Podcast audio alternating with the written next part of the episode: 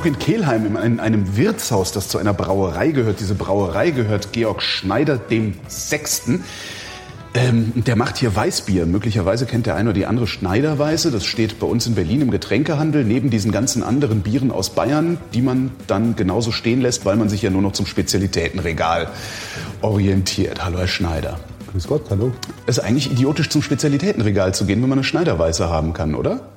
Also jetzt müssen Sie ja Ja sagen, das ist natürlich auch blöd. Nein, muss ich überhaupt nicht Ja sagen, sondern äh, ich finde, die Welt des Bieres ist eine ganz fantastische Welt des Bieres.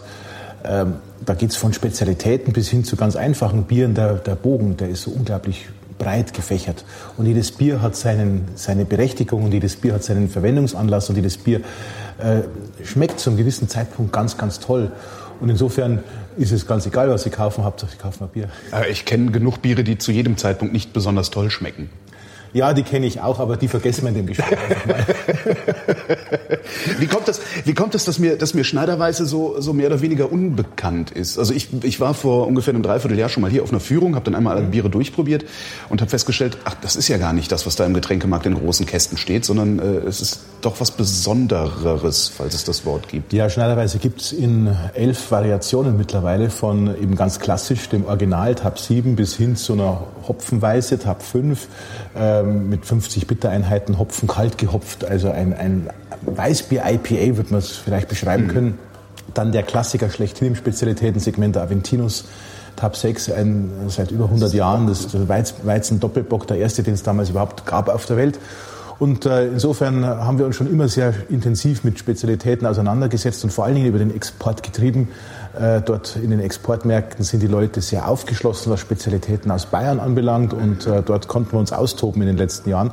Der deutsche Markt ist da ein bisschen eingeschränkter mit seinen Handelsstrukturen. Ähm, da tut man sich ein bisschen schwerer, auch die Spezialitäten zu vermarkten. Was, was macht den deutschen Markt so besonders oder was macht die Handelsstrukturen so besonders im deutschen Markt? Ja, wir haben eine große Konzentration im Lebensmittelhandel, wo, wo sie einfach schon mal mit hohen Listungsgeldern, hohen Handels- oder Eintrittsbarrieren überhaupt ans Verkaufen gehen müssen dann sind die Flächen natürlich begrenzt. Wir haben auch in Deutschland unglaublich viele Brauereien, die natürlich um die Gunst des Kunden ja. im Handelsregal kämpfen. Und dann haben wir natürlich auch noch den, den Mehrwegmarkt. Äh, das heißt, die, Kiste, die leeren Kisten müssen ja wieder zurück zur Brauerei, was es für den einen oder anderen Handelspartner eben auch schwierig macht, mal spontan neue Produkte ins Sortiment aufzunehmen, weil der Rücktransport einfach immer wieder gesichert sein muss. Der muss gesichert sein? Ja, natürlich. Ah, ich dachte, das wäre egal und irgendwann würde das sich irgendwann irgendwie einrütteln. Nee, nee, so. das ist leider Gottes oder Gott sei Dank, je nachdem, wie man sieht, nicht egal. Fangen wir mal ganz vorne an. Was ist eigentlich ein Weißbier? Ein Weißbier ist zunächst einmal ein obergäriges Bier. Wir oh, haben Kölsch, zwei, das ist wir da, haben, wo ich herkomme. Genau, wir haben zwei Kategorien von, von Biergrundtypen. Das ist obergärig und untergärig. Die untergärigen Biere sind ein helles, ein Pilz, ein Lager. Äh, die untergärige Hefe verkehrt bei relativ kalten Temperaturen und setzt sich am Ende der Hauptgärung am Boden ab, deswegen untergärig. Mhm. Und die zweite Kategorie von Bieren sind obergärige Biere. Dazu gehören Alt, äh, Kölsch, Weißbier, aber auch zum Beispiel die ganzen Ales in England sind alles obergärige Biere. Die obergärige Hefe vergärt bei relativ warmen Temperaturen, so um die 20 Grad, und steigt während der Hauptgärung nach oben und deswegen obergärig. Und das sind zwei äh, Grundart, Grundarten von Bierhefen. Die untergärige Hefe zeichnet sich dadurch aus, dass sie relativ geschmacksneutral das Bier vergärt, also äh, den, den Zucker in Alkohol und Kohlensäure verwandelt. Die obergärige Hefe bringt noch die fruchtigen, diese ganz blumigen Noten mit bei der Vergärung äh, als äh, Gärungsnebenprodukte, die wir gerne eben im Weißbier haben, als diese typischen Fruchtaromen. Das ist äh, dann wahlweise Nelke oder Banane, was ich dann im Bier habe. Kommt, kommt auf den Hefestamm drauf an, ja, was sie so typisch riechen, äh, neben der Hopfenblume, ja. Was gibt es noch was anderes als Nelke und Banane? Weil das ist immer so mein Problem mit Weißbier gewesen, dass ich eigentlich Banane nicht so mag im Bier. Ach, da gibt's ganz, ganz unglaublich äh, unterschiedliche äh, Frucht- oder Gewürznoten. Es kommt auf, wie gesagt, auf die Hefen drauf an. Also ich glaube, da sind wir fast unbeschränkt in den, in den Ausprägungen. Ich habe gerade gesagt, Georg Schneider der Sechste. Ähm, der Erste hat die Brauerei gegründet? Das ist eine ja, der, Dynastie? Der erste war eigentlich, ja, unser Gründer war ein Sohnemann aus einem Bauernhof, nicht der Erstgeborene, sondern einer der Nachgeborenen. Und in Bayern ist es ja so, ne, der, der Erstgeborene äh, kriegt einen Hof, ja. Äh, der Gescheiteste wird Pfarrer und, und die anderen müssen sich halt irgendwas suchen. und so hat, der, so hat der, der, erste Georg Schneider eine Brauerlehre gemacht. Der kam aus, ursprünglich aus der Nähe von Eichstätt und äh, ist dann nach München gegangen, Brauer zu lernen, war dann Pächter des königlichen Weißen Hofbräuhauses. Denn das, das Weißbier, ist das, das Hofbräuhaus? Das war tatsächlich da an der Stelle, wo es heute das Hofbräuhaus steht. Er war Pächter Aha. und dieses Hofbräuhaus war an, in zwei Abteilungen unterteilt. Einmal in das braune Hofbräuhaus und einmal in das weiße Hofbräuhaus. Das braune Hofbräuhaus hat untergäriges Bier gemacht und das weiße Hofbräuhaus hat das Weißbier, das obergärige Bier gemacht. Und das war zu der Zeit, als König Ludwig II. König von Bayern war und wie wir alle wissen, wollte der Schlösser bauen und kein Bier brauen. Und so musste er alles zu Geld machen, was nicht, was nicht äh, notwendig war, um, um Schlösser zu bauen. Und deswegen hat, konnte dann mein, der Georg I. eben dieses Recht erwerben, Weißbier zu brauen. Hat es tatsächlich von der Bayerischen Hofkammer, man würde heute sagen vom Finanzamt, abgekauft und hat dann zusammen mit seinem Sohn den alten Marderbräu im Tal erworben, hat das Braurecht übertragen vom Hofbräuhaus auf den Marderbräu und hat mit seinem Sohn zusammen ähm, ja, dort angefangen, Wirtschaft und eine Brauerei zu betreiben. Und seinen Sohn hat er gebraucht, den zweiten Georg hat er gebraucht, der hat nämlich reich geheiratet. Die Augsburger Silberschmiedstochter, der hatte das Geld dann mitgebracht und deswegen heißt die Firma auch seit dieser Zeit G. Schneider und Sohn. Weil das immer ein Vater-Sohn-Nummer, eine Vater-Sohn-Nummer war. Wieder was gelernt. Ähm, kann, man das, kann man das noch nachvollziehen, was der damals bezahlt hat für dieses Recht? Was das also das ist ungefähr wert gewesen ja, da gibt es um 400.000 400 Gulden hat er bezahlt dafür. Was das war ich kann es heute, das müsste man Historiker fragen, wie man das umrechnet, ja. aber es war damals, glaube ich, schon ein, ein erträglicher oder ein, ein erkläglicher Betrag, äh, der nicht so einfach zu stemmen war. Ja. Und äh, aber sie haben, sie haben an, die, an die Qualität des Weißbiers geglaubt in einer Zeit, wo eigentlich das Weißbier an, an Charme und an, an, äh, an Verbraucherkunst verloren hat, weil Karl Linde hat die Kühlmaschine erfunden, untergäriges Bier war das ganze Jahr qualitativ hochwertig herzustellen. Ist eigentlich der Trend mehr zum Hellen oder zum, zum Münchner Dunkel gegangen. Und die haben aber trotzdem gesagt, wenn wir das Bier mit einer guten Qualität, in einer guten, äh, mit einer guten Absicht brauen, dann haben wir auch da unsere Verwender. Und sie hatten recht. Also der zweite hat dann sozusagen die Expansion eingeheiratet? Ja, er hat, er hat, das, er hat die Finanzierung gesichert durch Heirat, ja. Ja, und dann, dann ging es weiter? Dann kam, der dritte, die Familiengeschichte. Dann dann kam der dritte, dann kam der dritte Georg. Die, der Gründer und sein Sohn sind im selben Jahr verstorben. Das war ein bisschen äh, eine heikle Situation für das Unternehmen. Mein Urgroßvater, der war sehr jung, musste quasi mit 25 äh, Jahren dann schon das Unternehmen komplett übernehmen und hat äh, das Wirtshaus im Tal weiter ausgebaut hat meine Urgroßmutter geheiratet, die ich noch persönlich kennenlernen durfte. Die ist nämlich erst 1972 verstorben und ich habe die Uroma als total liebenswerte Frau in Erinnerung, aber die hat fürchterlich gestachelt beim Küssen. Also von ihr ein Kuss war Höchststrafe. und auch mein Urgroßvater, äh, dem war eigentlich kein langes Leben beschieden. Er ist mit 35 gestorben an einer Lungenentzündung. Damals hm. ist man noch an Lungenentzündung äh, verstorben. Das war, wann war das in etwa? Das war 1907. Ja. Und meine Uroma musste dann mit, drei kleinen Kindern äh, die Geschäfte leiten. Und das war eine Zeit, da durfte eine Frau noch nicht Geschäftsführerin einer Brauerei oder einer Unternehmung sein. Warum nicht? War die damalige, das war die damalige war, Zeit. Ja, war ein andere war. Es gab, ja, glaube ich, auch noch gar, gar, gar kein Frauenwahlrecht. Mhm. Und sie hat aber, sie war klug und sie war gottesfürchtig und sie war, sie war äh, mit einem eisernen Willen ausgestattet, aber einem liebevollen Willen. Nicht so einem verbissenen eisernen Willen, sondern so einem liebevollen. Sie gesagt, irgendwie muss doch das gehen. Und sie hat ihren Schwager dann ins Unternehmen geholt, in die Brauerei. Der, ihr Schwager war Eisenbahnvorsteher in Bayerisch-Eisenstein an der, an der Dampflokomotivhaltestelle. Ach so, das ist praktisch Eisenbahnvorsteher, ist dann so der, der Bahnhofschef. Der Bahnhofschef, genau, okay. genau. Mhm. Und, äh, also fürchterlich qualifiziert zum Bierbrauen natürlich, aber den hat sie zum Direktor ernannt mhm. und hat aber die Geschicke der Brauerei vom vom Tisch aus, vom, vom sonntäglichen Mittagstisch aus geleitet. Am Sonntag mussten sich alle Familienmitglieder versammeln und da hat sie dann ihre Direktiven erteilt, wie sie sich das so vorstellt und alle mussten, mussten gehorchen und, und äh, das ausführen, was die Uroma äh, am Sonntag erzählt hat. Immer erst in die Kirche, dann Mittagessen und dann kam die, kam die große Anweisung von ihr.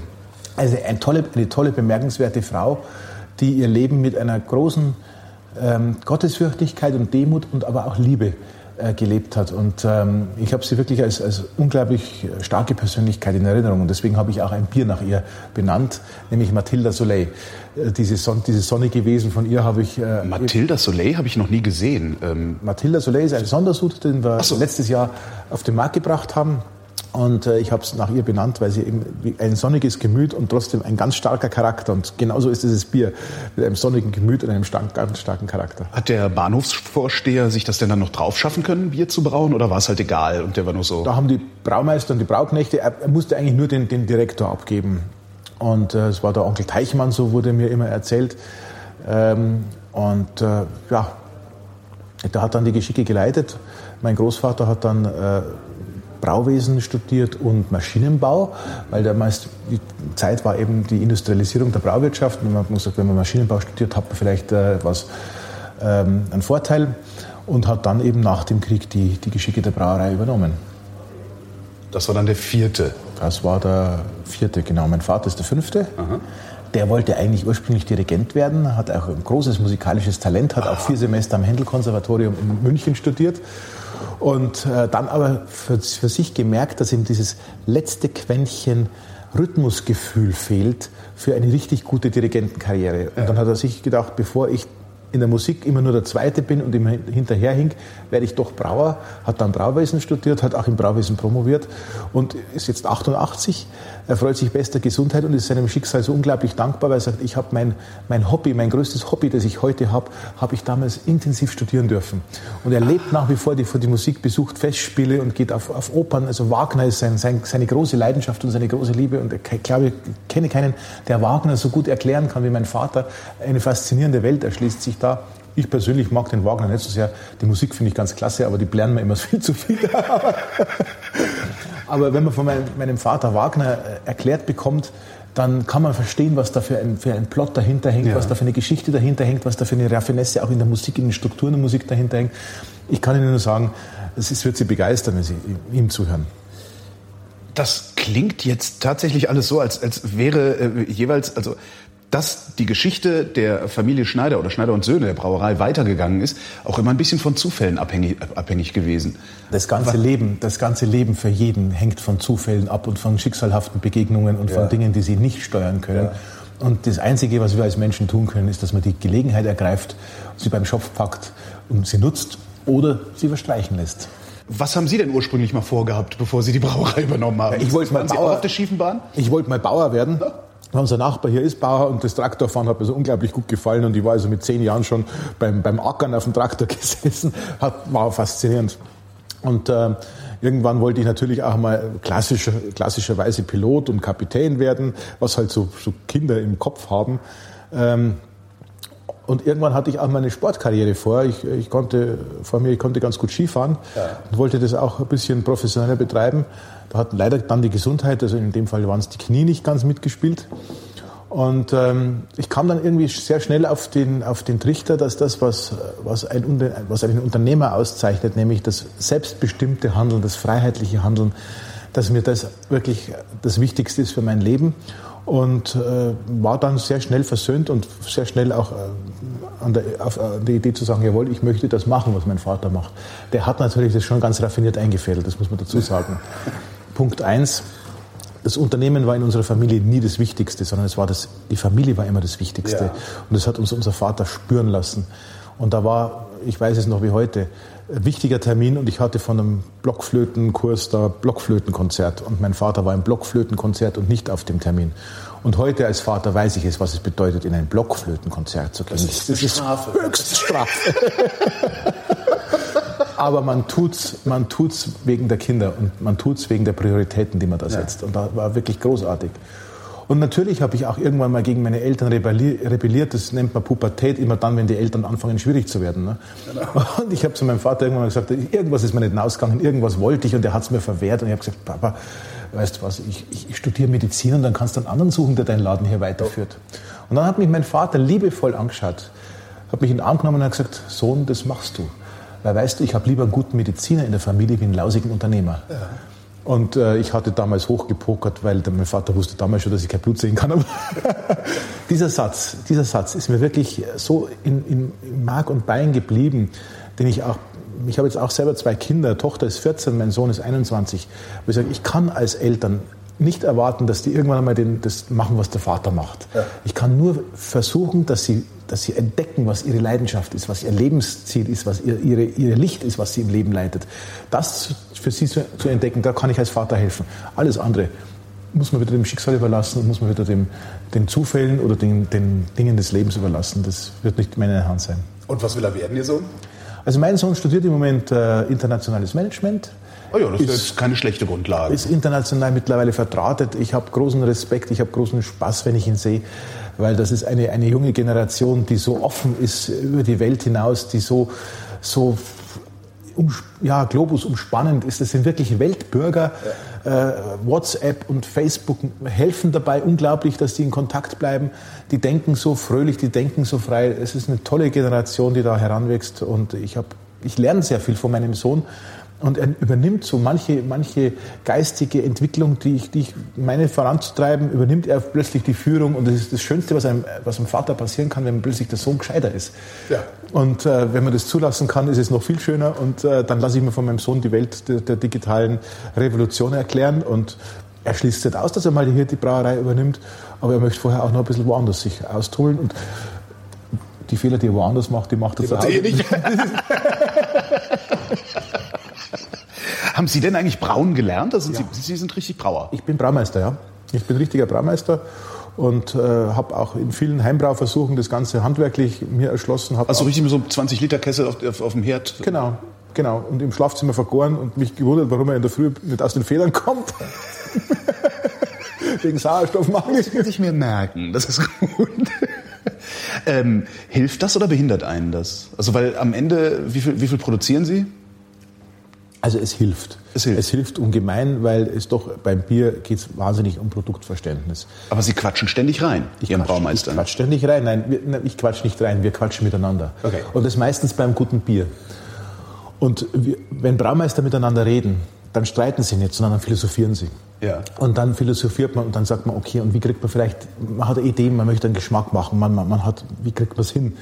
Und dann hat jeder hat seine Erfahrungen, hat seine Erfahrungen gemacht und, und die Erfahrungen schmeißt man zusammen und dann kreiert man tatsächlich neue Rezepturen und dann fängt man an, das zu brauen und dann schaut man, was rauskommt und dann freut man sich, wenn es gelungen ist, wenn man sich, wie man sich vorgestellt hat, oder ist total überrascht, dass es doch eine ganz andere Richtung genommen hat und lernt dazu.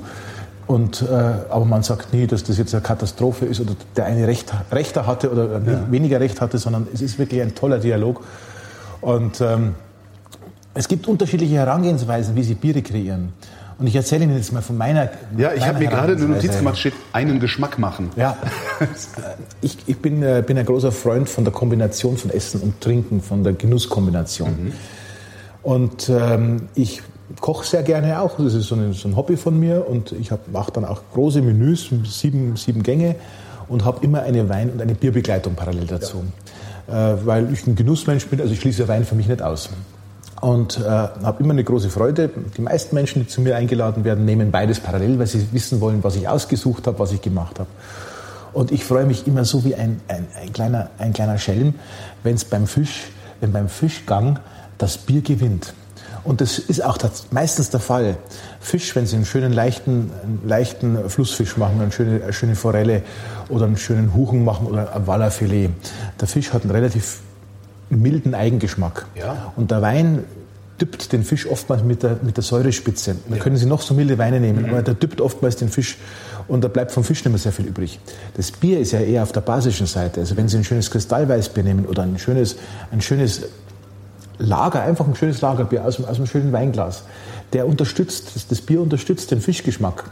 Und da gewinnt das Bier in der Genussoptimierung beim Fisch zu 98 Prozent. Ich habe noch nie ein Bier zum Fisch getrunken. Machen Sie das. Machen Sie das und aus einem schönen Weinglas. Wirklich aus einem schönen Weinglas, dass Sie auch diese, diese, diesen Genuss zelebrieren können. Das mache ich sowieso. Also und Bier, Bier trinke ich fast nur aus Weingläsern. Ein Thema habe ich immer, wo das Bier verliert. Ja. Das ist beim Wild.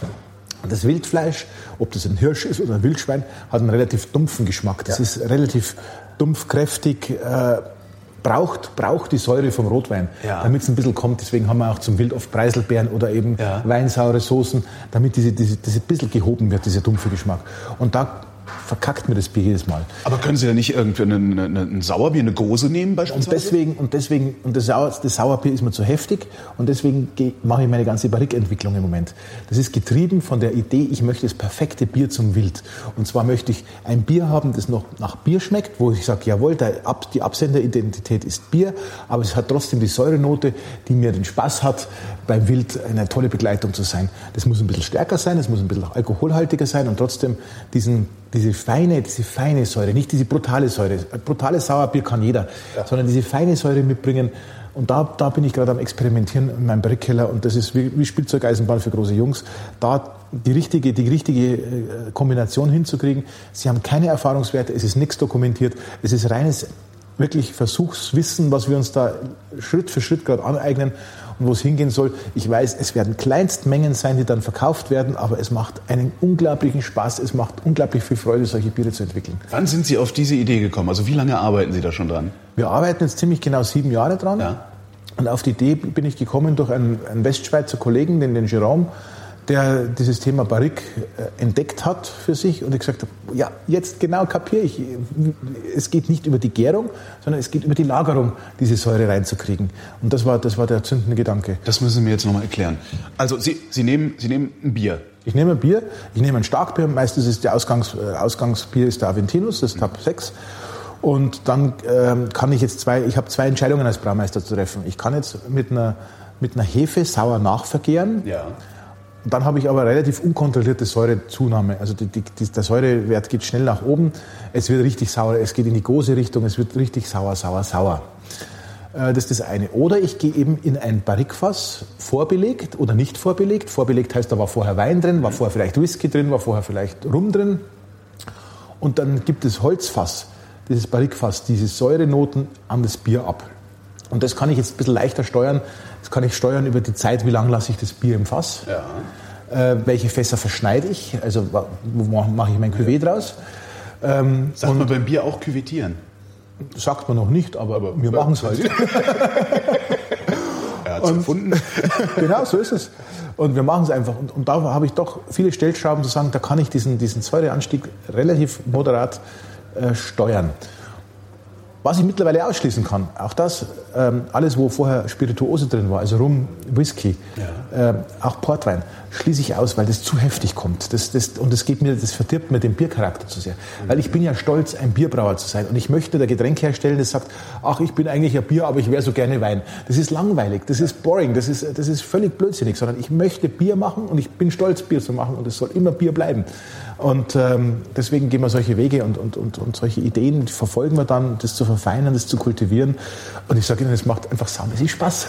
Das glaube ich. Haben Sie, haben Sie schon irgendein äh, ein, ein präsentables Ergebnis oder sind Sie immer noch im Versuchsstadium und ich sagen, hab, naja, da können wir mal zehn hab, auf Flaschen ziehen? Und na, ich habe erst die Ergebnisse präsentiert mit, ja. mit äh, Aventinus Barrique und äh, Aventinus äh, Cuvée.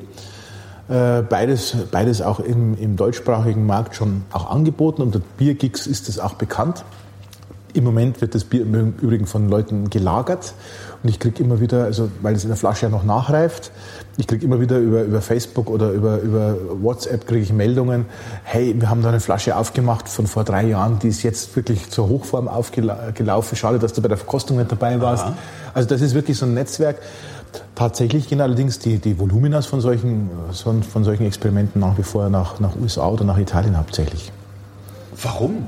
Weil einfach dort die, die Masse an, an, an äh, Biergigs noch größer ist als in Deutschland. Ja. Wir sind hier wirklich, die Fangemeinde in Deutschland ist eine kleine, eine kleine elitäre Gruppe von Leuten, die sich fast persönlich kennen. Äh, wir sehen uns auf den verschiedenen Festivals und, und tauschen uns wirklich persönlich aus. Ähm, und es ist hochgradig professionell und, und sensationell spannend, aber es ist eben noch eine überschaubare Gruppe. Wie viele Fässer haben Sie denn da im Keller? Wir haben jetzt aktuell 182 Fässer. Da müssen Ihnen doch die Winzer mit Mistgabeln äh, äh, vor der Tür stehen, weil sie denen die Fässer wegkaufen, oder nicht? Nee, die, die Winzer verkaufen ja die Fässer, weil sie sagen, es gibt ja die Philosophie der Einmalbelegung von, von einem Fass. Ähm, also von den Winzern bekommen, also die, die Whisky, die Whisky-Distillen, die haben jetzt ein Problem mit uns, wenn wir so, weil die eigentlich die... die weil die wollen die frischen. Nee, die wollen die belegten Fässer haben, okay. weil gerade der Scotch Whisky ist ja ähm, Im Gegensatz zum Bourbon Whisky, der Bourbon nimmt unbelegte, also ja. neue Fässer, der Scotch Whisky nimmt oftmals äh, belegte Fässer, wo vorher Portwein oder, oder Rotwein drin war um auch die Farbe in den Whisky reinzubekommen. Das ist ja der große Unterschied. Und den, den machen wir gerade auf dem Fassmarkt in Anführungszeichen Konkurrenz, wobei die Menge, die die Brauer brauchen, ist noch sehr überschaubar. Und insofern, glaube ich, ist das nicht die große Gefahr. Aber ein Barrikfass zu machen. Es gibt, es gibt in Deutschland gibt es einen Barrikkönig. Das ist der Herr Eder der sitzt in Rheinland-Pfalz und der baut in seiner Fabrik oder in seiner Manufaktur Barrikfässer.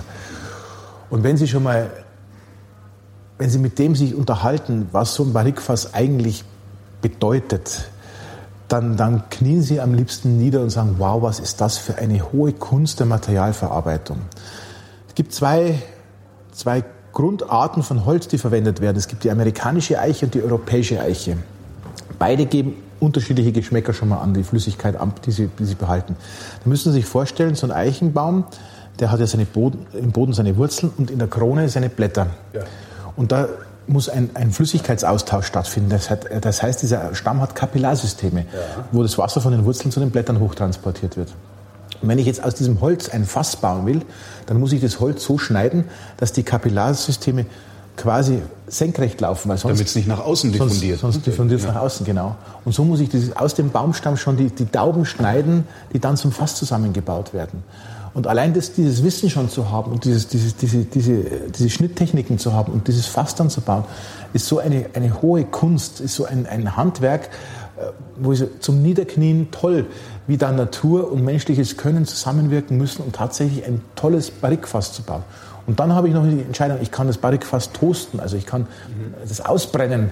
Dann habe ich, dann habe ich nochmal andere Aromen, die mit ins, ins im Wein oder im Bier mit hinein diffundieren. Ich kann es komplett unbehandelt lassen. Also ich kann so viele Möglichkeiten habe ich dann nochmal. Aber es ist immer, es geht immer um Natur und es geht immer um, um das Erkennen der Natur und um das Nutzen der Natur und um das, das Wertschätzen der Natur. Und das ist das Tolle an dieser ganzen, an dieser ganzen, an dieser ganzen Welt, wo ich sage, ich bin wirklich neigeschmissen worden und Sie merken es mir an, ich bin so begeistert davon, weil es für mich auch eine neue Welt war, die für mich neu zu entdecken galt, die neu zu entdecken galt und, und äh, die so wertvoll ist und so, so reich ist.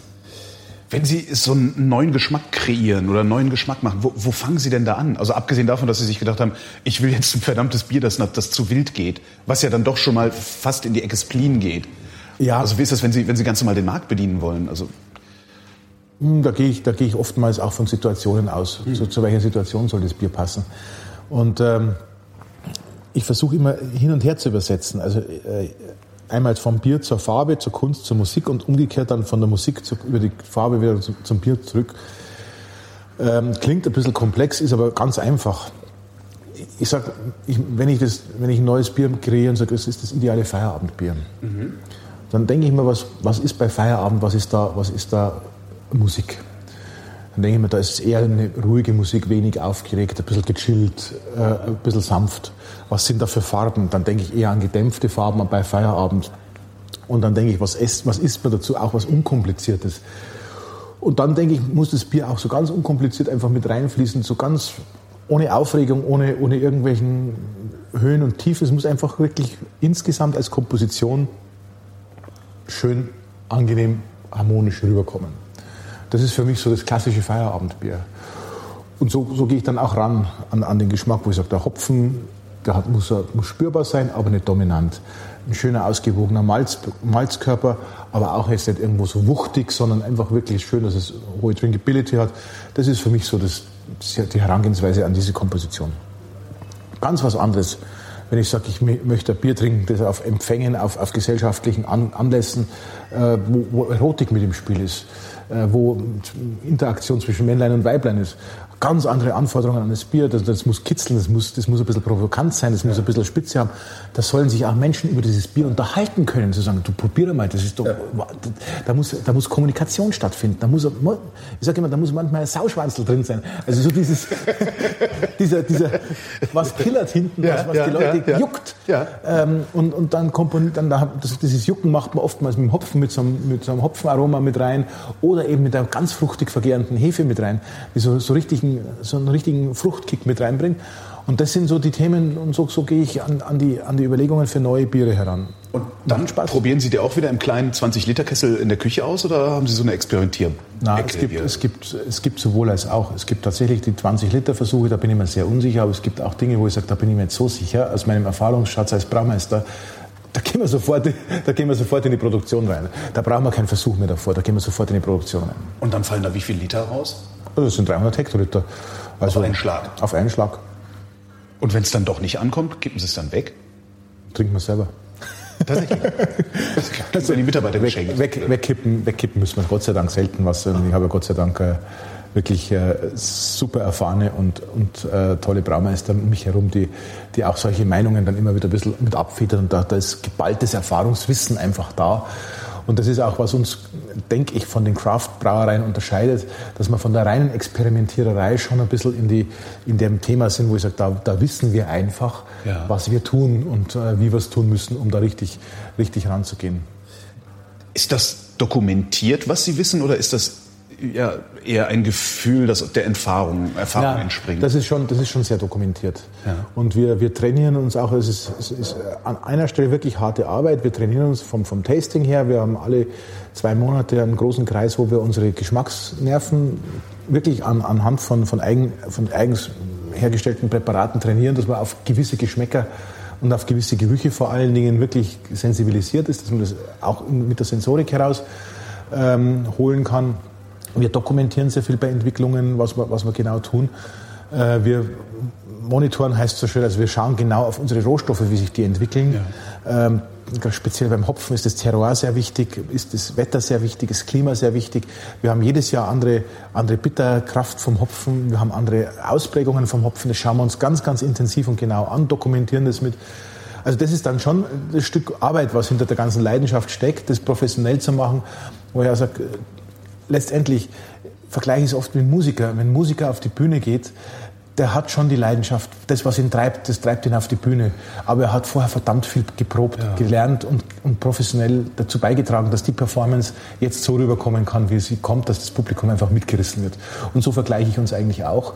Also Im Hintergrund läuft ganz, ganz viel harte Arbeit und, und Professionalität ab, damit man nach vorne raus, wenn das Bier dann kommt, wenn das Bier auf dem Tisch steht, dass die Gäste, dass die Menschen, dass die Konsumenten sagen, wow, das ist doch super und ein klasse, klasse Produkt. Wie, wie reagieren Sie denn da eigentlich darauf, wenn der Hopfen sich ändert? Also das ist dann, es gibt ja gute Ernten, schlechte Ernten. Sie sagten ja, je nachdem, wie das Wetter ist. Wie gleichen Sie das aus? Teilweise können wir es gar nicht ausgleichen, wenn gewisse Hopfensorten, zum Beispiel wie vorletztes Jahr war hier der äh, der Saphirhopfen ist in der Hallertal fast ausgefallen. Aha. Da können wir einfach nichts ausgleichen. Da müssen wir einfach weniger produzieren von den Bierbombern. Das ist dann tatsächlich, gibt dann im Zweifelsfall äh, gibt's halt weniger, das Bier nicht. Ja. ja, ist so. Und ansonsten versucht man halt tatsächlich aus, ja, man versucht auszugleichen. Gelingt nicht immer. Oft gelingt es aber nicht immer. Aber ich denke, wir sollten beim Bier auch immer im Hinterkopf haben, es ist, kommt aus der Natur. Es ist ein Naturprodukt. Es äh, darf auch einmal schwanken ist man nur halt nicht mehr so gewohnt, wenn man, wenn man diese ganzen Biere sich anguckt, die ein halbes Jahr in der Sonne im Kiosk im Fenster stehen und dann immer noch so schmecken wie am ersten Tag. Von daher. Äh das ist, das ist auch eine Auffassung für Bier. Ich verteufel die im Übrigen gar nicht, sondern es ist auch völlig in Ordnung, wenn es die Leute trinken wollen. Ich bin froh, dass ich mittlerweile andere Dinge gefunden habe. Also ich habe viele Jahre gar nicht gewusst, dass es äh, äh schönere Biere gibt ja, als die. Also beim Bier, um noch an der Stelle den, den Konzernen ein, ein, ein, eine Brücke zu bauen. Das ist, in weil Sie Präsident vom, vom, vom Brauerbund sind. Im Bier, Im Bier kann, nichts, kann nichts sein, was dem Menschen schädlich ist. Ja. Also wenn Sie durch die Wüste auf dem Kamel reiten und finden irgendwo im Sand eine Flasche Bier, die 40 Jahre da drin steckt, Sie können es ohne Bedenken trinken. Es wird vielleicht sauer schmecken, es wird, es wird äh, scheußlich schmecken, aber im Bier kann sich kein pathogener Keim entwickeln, also kein gesundheitsgefährdender Keim. Warum das nicht? Weil das Milieu vom Bier einfach keine pathogene, für den Menschen pathogene Keime zulässt. Es lässt es einfach nicht zu. Sie haben Säure, also ja. was, zwei Milch, äh, Milchsäureschädlinge oder Milchsäurebakterien sind Bierschädling, der Lactobacillus acidophilus, aber der macht zum Beispiel das Joghurt, äh, ist auch der Beherrscher der Vaginalflora Aha. und macht das Bier sauer. Aber es kann nichts passieren. Also Joghurt essen sie auch ohne Bedenken. Ja. Und das zweite ist der Pediococcus danosus, der macht so eine buttrige Note ins Bier rein, wenn's, wenn, wenn der da ist. Und das sind eigentlich die beiden, die beiden Keime, die im Bier wirken können. Aber ähm, den Pediococcus zum Beispiel, diese buttrige Note hat man gerne im, im, tschechischen Bier, das ja auch lange immer auf Holzfässern oder in Holz, äh, Holzfässern vergoren worden ist. Das ist dann das, die böhmische, das böhmische Pilz. Das hat gerne diesen, diese buttrige Note. Das ist ein bisschen fett hinten raus, aber das mag man da ganz gern. Und äh, auch das ist für Menschen total unschädlich.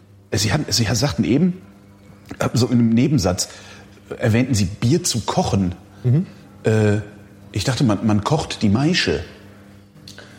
Also Bier wird ja ursprünglich, das ist ja das, äh, der, der Hauptnutzen vom Bier, es wird ein, ein Prozess ausgelöst, der erstmal mit Kochen beginnt. Ja, Damit aber da ist es ja noch kein Bier. Darum, da ist es noch kein Bier. Oder sagt man unter Brauern, äh, man kocht das Bier? Nee, man kocht, man kocht die Würze, man, man meischt ein, man kocht, man kocht die, Würze. die Würze. Ich werde es nie lernen. Und äh, dann vergärt man das Ganze. Aber man kocht auch mit Bier oder man, man kocht zum Bier das gewisse ist, Gerichte. Das ist, nee, das ist, das ist klar. Aber irgendwie klang das so, als würden Sie das Bier selber nochmal kochen. Das hat mich dann ein bisschen nee, äh, nee, irritiert. Ähm, Wer schaut drum? Gibt es so, gibt es so Empfehlungen? Es gibt ja immer so, auf den Weinflaschen steht ja immer, schmeckt gut zu weißem Fleisch. Da muss ich dann immer sehr lachen, weil alles schmeckt zu weißem Fleisch. Mhm. Äh, gibt es so Empfehlungen, welches Bier zu welchem Essen? Ja. So aus dem Stand? Ja, ja natürlich. Also ich habe, ähm, wenn ich, wenn ich sehr schön Mildhopfen betonte Biere habe, habe ich die sehr gern zum Salat, zum Spargel, zu Gemüse. Mhm. Äh, wenn ich sehr kräftige Biere habe, dann habe ich die zum Beispiel den Aventinus wahnsinnig gern zum Mehlspeisen, also einen, Kaiser, einen karamellisierten Kaiserschmarrn und ein kräftiger Doppelbock dazu. Das ist einfach eine Sensation, das beamt sie weg. Äh, wenn ich extrem hopfenbetonte Biere habe, dann gehe ich sehr gerne in scharfe Gerichte hinein, weil diese Hopfenblumige, diese blumige Hopfennote mit Chilischärfe oder mit, mit Curryschärfe unglaublich toll harmoniert und einen schönen, schönen balancierten Ausgleich gibt. Und wenn ich sowas Langweiliges wie Weißwurst habe, und der Weißwurst ist jetzt wirklich nicht, nicht wirklich ein Geschmacksoffensive. Ich dachte, man dürfte das nicht sagen. Auch ist es. Dann nehme ich einfach ein ganz normales Weißbier dazu. Heute Morgen im Hotel dachte ich, ah, Weißwurst. Und dachte dann auch, naja, da hättest du auch ein Rührei nehmen können. Ja. Das Spannendste an der Weißwurst ist der Senf dazu. Das stimmt, ja. Und das Marketing. Ja. Apropos Marketing. ähm, Warum ist die Schneiderweiße nicht so bekannt, wie sie es eigentlich verdient hätte? Weil ich habe ja eben schon mal gesagt, sie, sie, sie machen, eigentlich machen sie ein Weizen-IPA mhm. und reden noch nicht mal drüber. Das, äh, das ist doch falsch. Na, wir reden schon sehr viel, aber wir reden nicht über die klassischen Kanäle.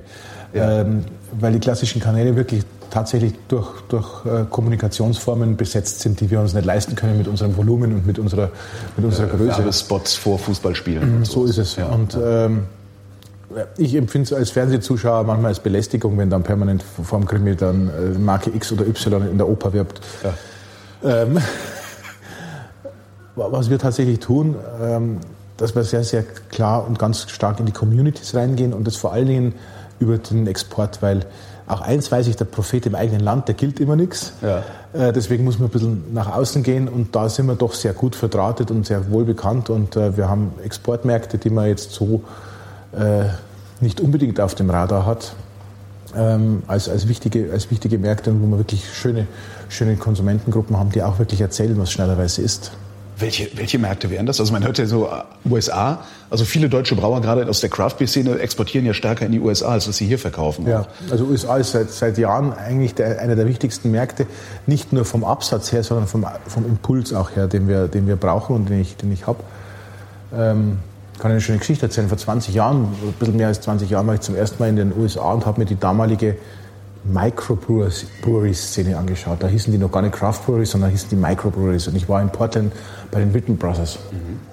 Ein irre langer Flug und war dann dort und war dann froh, dass ich dort war. Also Sie sind dahin geflogen, um das zu sehen? Um oder das zu sehen, genau. Okay. Um das zu sehen. Um genau diesen, diesen aufkeimenden Markt der Kleinbrauerei mir anzuschauen.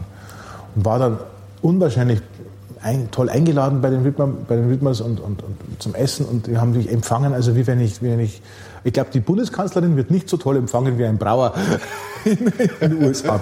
Vermutlich kriegt sie kein Bier her. Und dann wurde ich, wurde ich durch die Brauerei geführt und dann habe ich über die Dimensionen gestaunt. habe gesagt, was ist denn das? Ihr habt erzählt, ihr habt eine Microbrewery, aber ich sehe die Töpfe, ich sehe die Haferl, ich sehe die Anlagen, die sind alle doppelt so groß wie bei uns. Dann haben wir dem ein bisschen was erzählt, was sie produzieren. Dann war die Brauerei doppelt so groß wie, wie die unsere.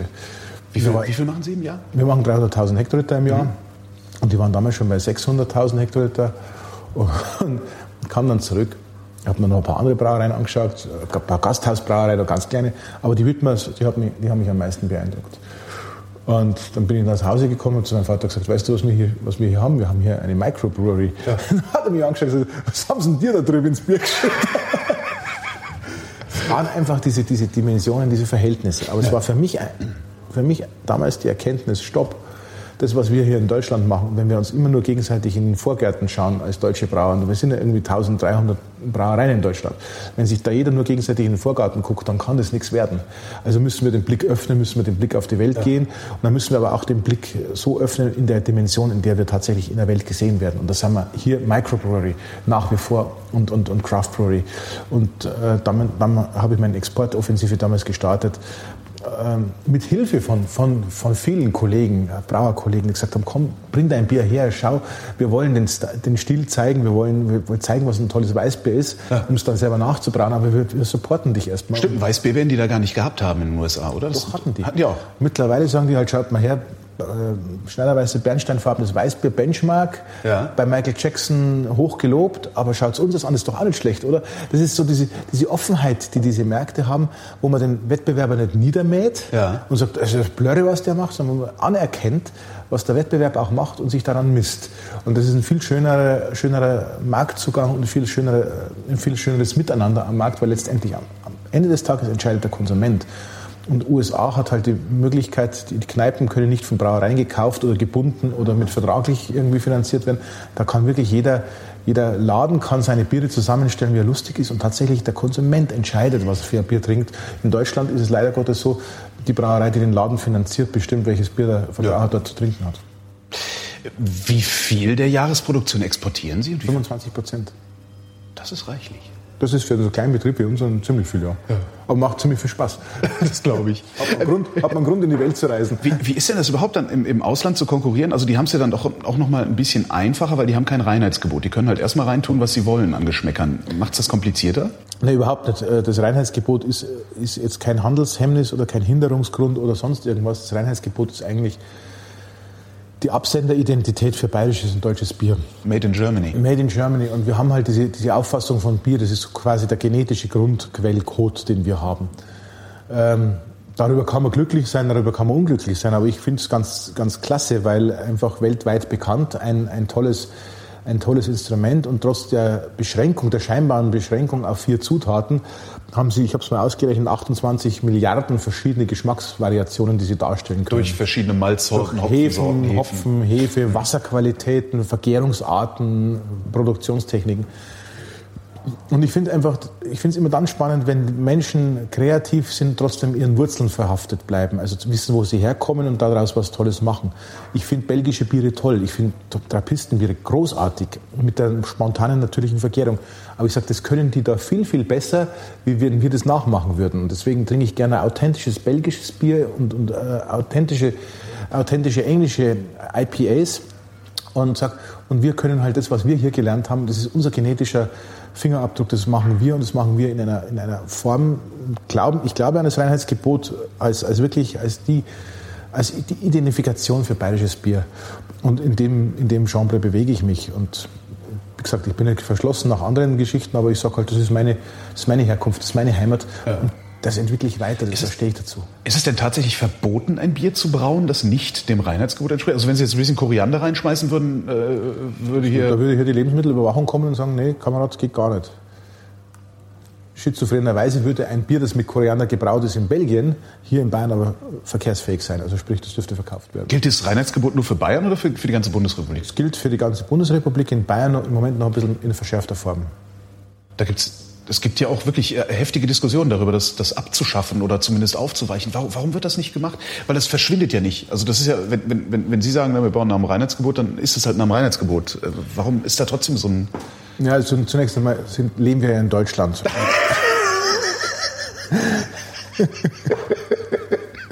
und in Deutschland gesetzlich irgendwas zu ändern und dann in die Verwaltungen reinzubringen, das ist ein höchst komplexer Vorgang. Da sind ganz, ganz viele Stellen beteiligt. Ähm, das ist das eine Thema. Also da so schnell irgendwas zu ändern, ähm, ist schwierig. Ja. Ähm, das zweite, äh, man muss sich schon sehr überlegen, was man, was man tatsächlich äh, möchte. Bis, bisher ist bei den meisten Konsumenten deutsches Bier einfach mit dem Thema, deutsches Bier ist gleich Reinheitsgebot, ist gleich kann ich vertrauen. Ja. Ganz einfach belegt, ohne, ohne Komplexität. Und das möchte, glaube ich, keiner der, der deutschen Brauer irgendwo in Frage stellen. Was ja auch ganz interessant ist, wenn wir irgendeinen Fleischskandal haben, wenn wir wieder mal Pferde in der Pizza haben oder ja.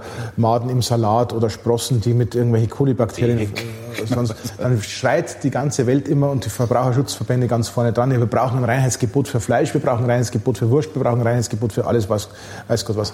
Die Brauer haben es seit 500 Jahren und es wäre einfach ein, ein Irrsinn, das in Frage zu stellen, dass man es weiterentwickeln muss, dass man es weiter, weiter der, Zeit anpassen muss, steht außer Frage. Und wir feiern heute 500 Jahre Reinheitsgebot. aber wir feiern nicht den, es ist wie beim Menschen, wir feiern nicht den Menschen, der da auf die Welt gekommen ist oder das Gebot, das vor 500 Jahren wortwörtlich so auf die Welt gekommen ist, sondern wir feiern das, was sich daraus entwickelt hat, was daraus ge geworden ist. Diese Vielfalt, diese Auffassung von deutschem Bier, diese, dieser, dieser, dieser wahnsinns gute Ruf, den deutsches Bier dadurch genießt, das feiern wir heute. Und da hat sich in der Zwischenzeit natürlich auch einiges geändert, so wie jeder Mensch nicht mit 50 Jahren der gleiche ist, wie er auf die Welt gekommen ist und hoffentlich hat sich der entwickelt, hoffentlich hat er was dazu gelernt, hoffentlich ist da was draus geworden, aber hoffentlich ist er auch immer seinen genetischen Wurzeln treu geblieben. Und genauso verhält sich im Endeffekt mit dem Reinheitsgebot. Ähm, wir brauen heute nicht mehr mit, mit ähm, Zeugel, das man früher die war, die Hefe war ja nicht bekannt. Die, sondern es war einfach irgendwie. Stimmt, die war einfach da. Die war da. Also ja. war das in, Oberpfalz, in der Oberpfalz war es das Zeug, das Zeugel. Ähm, Daher kommt der Name Zeuge. Ja, natürlich. Es war irgendwie das Zeug, was man geerntet hat und wieder zugegeben hat, was man gebraucht hat. Also die Bäcker und die Brauer waren sicherlich sehr, sehr nah verwandt, weil sie mit Brotbacken und Brauen mit Hefe umgehen. Aber wo haben die die Hefe denn hergeholt? Also das war wahrscheinlich, wahrscheinlich Naturhefe und deswegen waren die Qualitäten sehr unterschiedlich. Der eine hat halt gute gehabt, der andere hat halt weniger gute gehabt. Aber die haben die schon, die, die haben damals, damals auch schon die Hefe kultiviert oder haben die einfach gedacht, oh, hier fliegt so Hefe rum, irgendwann fängt es an zu gären? Ich glaube, dass es ganz unterschiedlich war, dass es Braumeister gab, die das gewusst haben und die dann entsprechend aufgestiegen sind und Karriere gemacht haben. Und es gab sicherlich auch welche, die gesagt haben, na, jetzt hoffen wir halt einmal, dass das irgendwie gern anfängt. Ja. Äh, ganz unterschiedlich dürfte das gewesen sein. Und was hat sich da noch geändert? Also die Hefe, also klar, wir, wir wissen jetzt... Das Hefemanagement hat sich geändert, es haben sich Produktionsverfahren geändert, wir verkehren heute alle in Edelstahlgefäßen, nicht mehr in Holzbottichen. Dadurch werden die Biere natürlich haltbarer, weil weniger Verkeimungsgefahr da ist. Ähm, wir haben heute Filtrationstechniken, äh, die, die man vor 500 Jahren überhaupt nicht kannte, äh, um blanke Biere herzustellen. Äh, die Technologie hat sich schon auch verändert, aber trotzdem sagt man, im Bier kommt, es kommen vier Zutaten rein, es sind auch nachweislich in der Analytik nur vier Zutaten drin und das war's. Passiert zwischendurch was im Produktionsprozess? Wird da noch irgendwie, was weiß ich, irgendwelche, es gibt ja, wie heißen die, technischen Hilfsstoffe. Ich kenne das von der, vom, vom, vom Fleischerhandwerk, dass da gerne technische Hilfsstoffe äh, benutzt werden, die nicht deklariert werden müssen, weil sie keine Lebensmittel sind. Passiert das beim Brauen auch? Ja, das passiert. Technische Hilfsstoffe passieren auch beim Brauen, aber es, ist halt, es sind halt wirklich Produktionsschritte. Wenn ich heute filtriere zum Beispiel, wenn ich ein ja. Bier blank, blank mache, dann habe ich halt einen Schichtenfilter. Da gebe ich vorher ein, äh, das heißt Kieselgur, gebe ich dazu. Das ist so, ein, so eine Steinerde, mhm. an der sich, wir wollen das Eiweiß rausfiltern aus dem Bier. Warum? Weil es das Bier trüb macht und kratzig und bitter macht. Ah ja. Und äh, diese, diese Steinerde, an diesen, an diesen Molekülen packen sich die Eiweißmoleküle an mhm. im Bier. Und dann gehe ich durch einen Filter und im Filter bleibt das Ganze hängen. Dieses Eiweiß, dieses Eiweißkonglomerat bleibt einfach hängen in so, so, einem Schichtenfilter, also wie so ein Kaffeefilter kann man sich das vorstellen, wie so ein Militerteil. Ja? Und damit ist es wieder heraus. Und es hat eigentlich nur in dem Moment den, den Sinn, dass ich eine große, eine große Oberfläche schaffe mit der Oberflächenspannung, dass sich das Eiweiß, die Eiweißmoleküle dort andocken können. Und das gebe ich zwar während des Prozesses mal rein, aber es geht genauso wieder dann noch stärker wieder Aber es ist jetzt nicht so irgendwie, weiß ich, ein Becher Form Aldehyd dazu, der dann hinterher verdunstet oder irgendwie nee, so. Also, nee, nee, ich habe überhaupt keine Ahnung von solchen Sachen. Wär, wir haben es ja beim Bier mit was Lebendigem zu tun. Ja. Ähm, und wenn ich da irgendwelche welche Chemikalien dazugeben würde, würde es keine Kohlensäure mehr geben, würde es keinen Schaum mehr geben. Mhm. Das wäre also alles ganz, ganz schrecklich. Also insofern ähm, glaube ich sogar, dass wir heute von der Qualität her bessere Biere haben wie vor 500 Jahren. Na, vor 500 Jahren mussten die ja irgendwie Alkohol produzieren, weil das Wasser kaum genießbar war, so denke ich mal. Ne? Freund von mir manchmal, die waren damals alle betrunken, auch die Kinder. Ja, ich glaube nicht, dass sie betrunken waren, äh, weil das Bier auch nicht so stark vergoren war. Also es war, es war noch nahrhafter wie heute auch. Weil das Eiweiß noch drin war? Na, weil, der, weil, die, weil die Hefen nicht so hoch vergoren haben, es war mehr Zucker noch drin. Ah. Wie lange ist so ein Bier eigentlich haltbar? Ich bin immer ein bisschen, klar, bei so einem IPA, wo dann irgendwie was, was ja 6, 8 Prozent hat oder sowas, da stehen dann ja so Mindesthaltbarkeitsdaten drauf, die wie der Fantasie entspringen bis 2018 oder sowas. Aber so, so, ein normales Bier, was ich bei Ihnen hier kaufe, wie lange? Jetzt raten Sie mal, warum es in Bayern kein Altbier gibt. Weil in Bayern kein Bier alt wird. Äh, Gerade habe ich noch gehört, warum Alt, das Altbier auch ein obergäriges sei. Nein, tatsächlich ist es so ein, Nein, je frischer, desto besser. Das ist, das ist je frischer, desto besser. Bei nicht flaschenvergorenen, also bei, bei abgefüllten Bieren, die also un, im untergärigen Bereich sind, je frischer, desto besser. Bei flaschenvergorenen Bieren, wie bei der Schneiderweißen zum Beispiel, da haben sie durchaus Qualitätssteigerung, wenn sie eine gewisse Reifezeit mit, mitlaufen lassen. Und äh, hier einfach, äh, es tut ja noch was in der Flasche, es macht noch was. Wenn Sie also so ein Bier sechs Wochen, acht Wochen, nachdem sie es gekauft haben, schön kühl und dunkel lagern. Das hat nur durchaus noch, gibt es gewisse Abrundung. Das ist, und das älteste Bier, das ich persönlich getrunken habe, das war 42 Jahre alt. Das war ein Aventinus. Den hat mir eine Kehlheimer Bekannte äh, gebracht, die hat das Haus abgebrochen und da war im Keller noch eine Kiste von Aventinus gestanden. Und ich konnte es also am Etikett noch nachvollziehen. Also muss mindestens 42 Jahre alt gewesen sein. Und sie hat gesagt, na, analysiert das einmal in eurem Labor und schaut mal, was dabei rauskommt. Und dann haben wir das Bier getrunken und das war live im Übrigen mit dem Herrn Breitkopf in der BR Abendschau haben wir das mhm. aufgemacht. Ich war so nervös.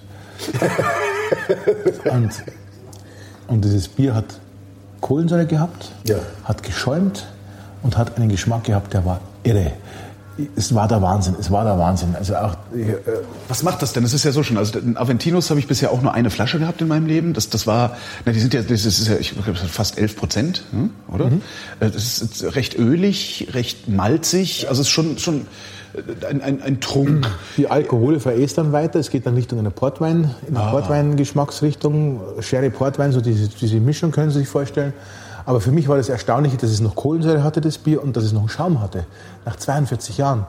Und wir haben natürlich dann nicht die ganze Flasche getrunken, sondern ich habe es dann meinem, meinem Laborbraumeister gegeben. Er hat gesagt, wow, wie cool ist das denn, ein Bier, das älter ist wie ich, ja, zu trinken. Das, das, das, das, war, das war ein geschmacklicher Orgasmus für uns alle. Das war richtig geil. Ist das, ist das Zufall oder kann man davon ausgehen, dass das immer so lange hält, wenn man es jetzt mal kauft, in den dunklen Keller stellt und vergisst?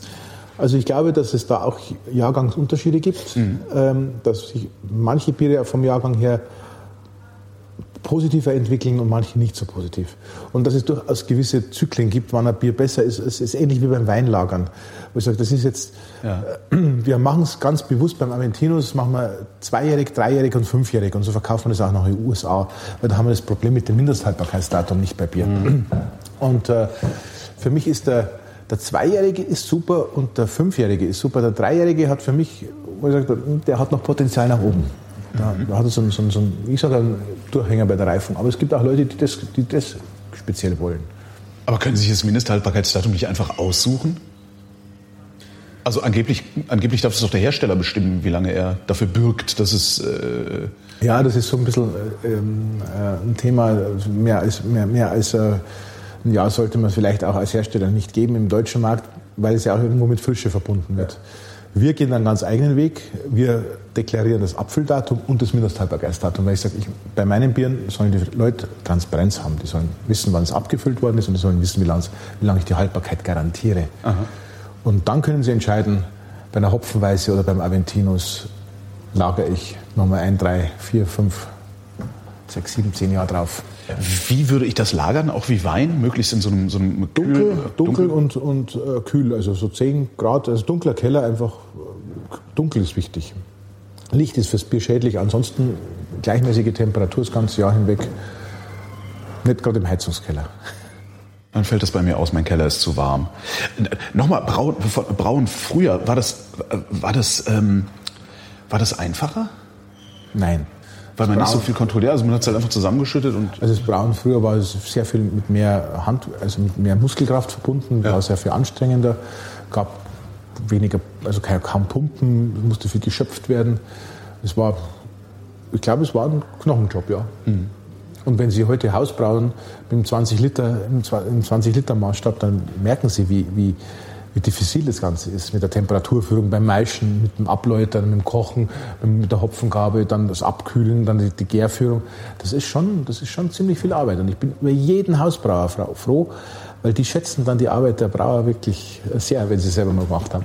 Sollte man das mal machen? Sollte, sollte sich jeder, sollte ich mir mal so einen Braukessel kaufen, weil ich gerne Bier trinke und ja, das ausprobieren? Ja, unbedingt. Oder eben sich für ein Brauseminar anmelden, um zu sehen, was es A für die Zeit bedeutet ja. und, und B auch für den Aufwand ist, ein Bier herzustellen. Wie sieht die Zukunft von Schneider und Söhne aus?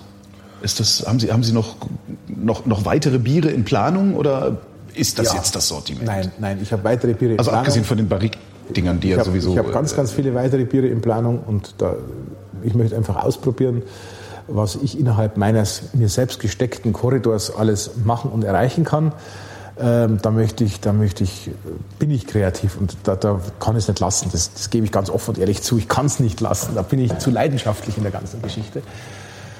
Ähm, wir werden weiterhin, und das ist das Schöne an der heutigen Zeit, internationaler werden, weil wir einfach Freunde auf der ganzen Welt haben, die, die so, so diese, die Auffassung mitteilen und, und Spaß an diesem, an diesem Weg haben. Ähm, wir werden sicherlich in Deutschland langfristig weniger verkaufen, weil der Markt rückläufig ist in Deutschland. Ach was? Ja, ja. Ich dachte, die Deutschen trinken jetzt wieder mehr Bier. Nee, nee, es geht einfach schon zurück. Es ist, oh. es ist äh, von der Demografie her rückläufig, es ist von den, von den Glaubensrichtungen her rückläufig. Wir haben eine Fitnessbewegung, die da ist. Wir haben unterschiedliche, wir haben Mobilität in der Gesellschaft. Also so viel Bier, wie irgendwann mal schon getrunken worden ist, wird es vom Volumen her nicht mehr sein. Aber ich glaube, dass die Menschen, die Bier trinken, bewusster Bier trinken. Und zwar situationsbewusster Bier trinken. Dass sie sagen, ich trinke vielleicht unter der Woche keins, aber wenn ich auf, auf Oktoberfest gehe, dann trinke ich ein Mass. Und wenn ich heute zum Bierdinner gehe, dann trinke ich wirklich mal, teile ich mir eine Flasche stark, extremes Starkbier zu zweit zum Essen. Ich glaube, das wird sich da in die Richtung entwickeln. Und da werde ich äh, mit Sicherheit Antworten auf die Fragen liefern können. wenn, Sie, wenn Sie jetzt die, das Sortiment erweitern, müssen Sie dann auch die Produktionsanlagen erweitern oder können Sie das auf den alten Anlagen weitermachen? Also eine, eine Brauerei ist immer eine Bauerei. Sie müssen permanent irgendwas umbauen und ja. verändern und sonst was. Aber das ist der Gang des Lebens, weil, weil Starre ist tot. Mhm. Und wenn Sie in der Brauerei nicht immer permanent was verändern und umbauen und, und neu machen und neue Prozesse äh, machen, dann, dann irgendwann überholt Sie das Leben und dann fickt sich vom Markt. Ich hätte gedacht, man stellt sich eine Brauerei hin und braut einfach Bier, weil das Rezept ist doch eindeutig. Ja, wenn es so einfach wäre, könnte es jeder. okay, ich probiere es aus. wie, läuft, wie läuft dieser Brauprozess ab? Fällt hinten kontinuierlich Bier raus oder, das, oder ist das so in Wellen, weil Sie auch immer kochen müssen, dann müssen Sie ja, wir, kühlen, dann müssen Leute... Also wir brauen schon in, in Chargen. Mhm.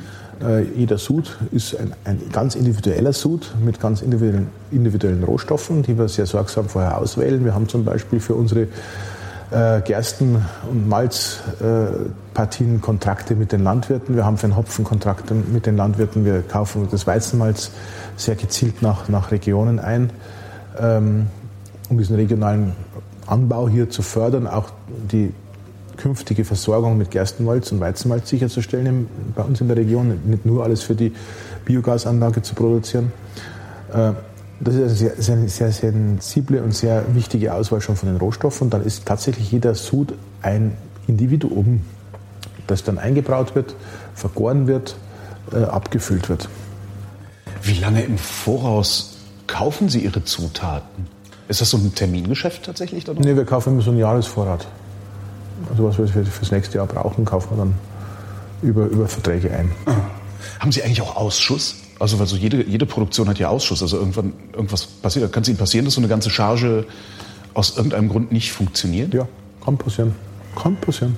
Was ist dann passiert? Gibt es so einen ja, Standardfehler, der, der sich immer wieder einschleift? Nein, es kann zum Beispiel passieren, dass in der Flasche die, die Gärung nicht ankommt.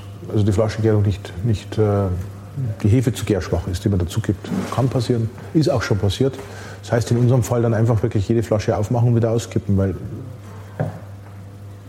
ist dann so. Das ist keine sehr begehrte Arbeit. Also normalerweise äh, gäre ich das ja in Bottich, ja. Äh, dann äh, wird es geläutert, ne? Also, oder? Nein, nein. Nee, geläutert, ich habe den, das, das ist immer dieser Prozess. Es wird, es wird das, Sie sind, glaube ich, der fünfte Brauer, mit dem ich rede und ich habe es immer noch nicht verinnerlicht. Gott sei Dank. Vielleicht sollte ich mir Braumeister, so Kessel, ja. Kessel kaufen, die 200 Euro versaufen. Nee, nee, deswegen brauche ich, deswegen brauchen wir ja Braumeister, das können.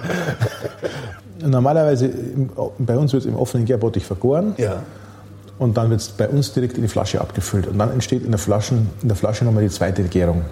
Wie beim Champagner. Ja. Die ganze Kohlensäure, die man in der Flasche hat, die entsteht in der Flasche bzw. im Fass. Und wenn diese Gärung nicht ankommt oder nicht, nicht anspringt, dann habe ich ein Problem, dann habe ich eine, eine ganz lacke, trübe Brühe in der Flasche. Mhm. Nicht verkaufbar. Und dann muss ich halt alle Flaschen wieder aufmachen und ausschütten. Äh, müssen Sie dann, Sie sagten eben die Hefe, also geben Sie dann nochmal Hefe dazu beim Abfüllen? Mhm. Woher wissen Sie, wie viel? Oh, das ist Technik, das ist, äh, das ist ein Culture Counter, der das macht, also ein Kulturzähler, mhm. der tatsächlich nach Hefezellzahlen das dazu dosiert. Hightech. Also der weiß, wie viel ist im Gärbottich übrig geblieben an, an Hefe? Nee, nee, der, der weiß, was in der Reinzucht ist und der gibt pro, pro Liter gibt er so und so viel Zellkulturen dazu. Wie haben die das vor 200 Jahren gemacht? Vor 100 Jahren?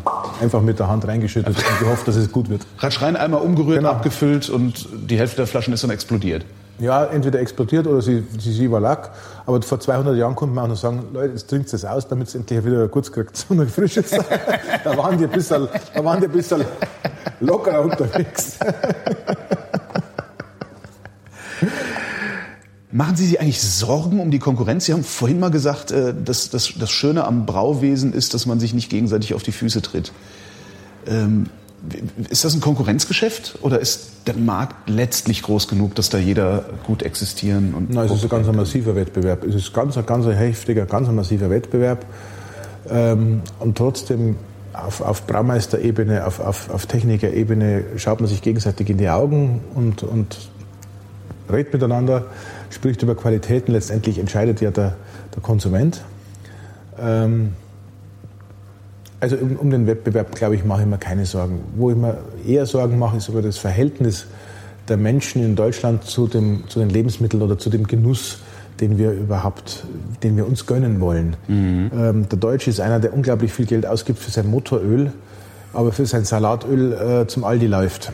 Und da, glaube ich, muss ein Umkehr, Umdenkprozess auch stattfinden, den ich erkennen kann in der Gesellschaft in manchen Dingen schon äh, bei, bei Bewegungen wie Slow Food ja. und bei, bei solchen Themen, die sich wieder wirklich um Regionalität bemühen, um Wert, Wert, äh, Wertschätzung von, von Lebensmitteln und von Genuss, der nicht immer nur auf dem Top-Niveau, auf, auf dem Sternenniveau sein muss, sondern wo er sagt, ich genieße ein Butterbrot mit einem, aus, einem gescheiten, aus einer gescheiten lokalen Bäckerei mit einem Butter vom, vom Landwirt, den ich kenne, und einem Schnittlauch, den ich in meinen eigenen Garten gezogen habe. Und das ist für mich eine Delikatesse. Und dieses Wertschätzen von, von diesen Dingen, ähm, glaube ich, müssen wir wieder lernen.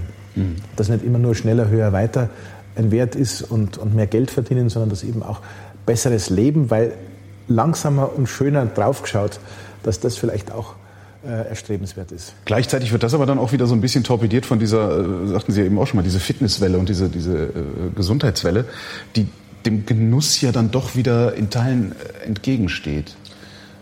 Ja, das ist da eine so, Konkurrenz. Beobachten Sie das? Ja, das sind so manchmal so äh, tatsächlich. Goji-Beerenbier? ja, können wir vielleicht dann im Himalaya machen oder so. ähm, wir, wir, Deutschen haben schon ein bisschen einen Hang zur Dogmatik. Ja. Und äh, es ist einfach so. da sind wir gut drin. Ja. Äh, insofern, ich bin da eher einer, der sagt, komm, lass einmal vier, vier Grad sein und hock dich jetzt einfach im Biergarten und lass gut sein. Genieß.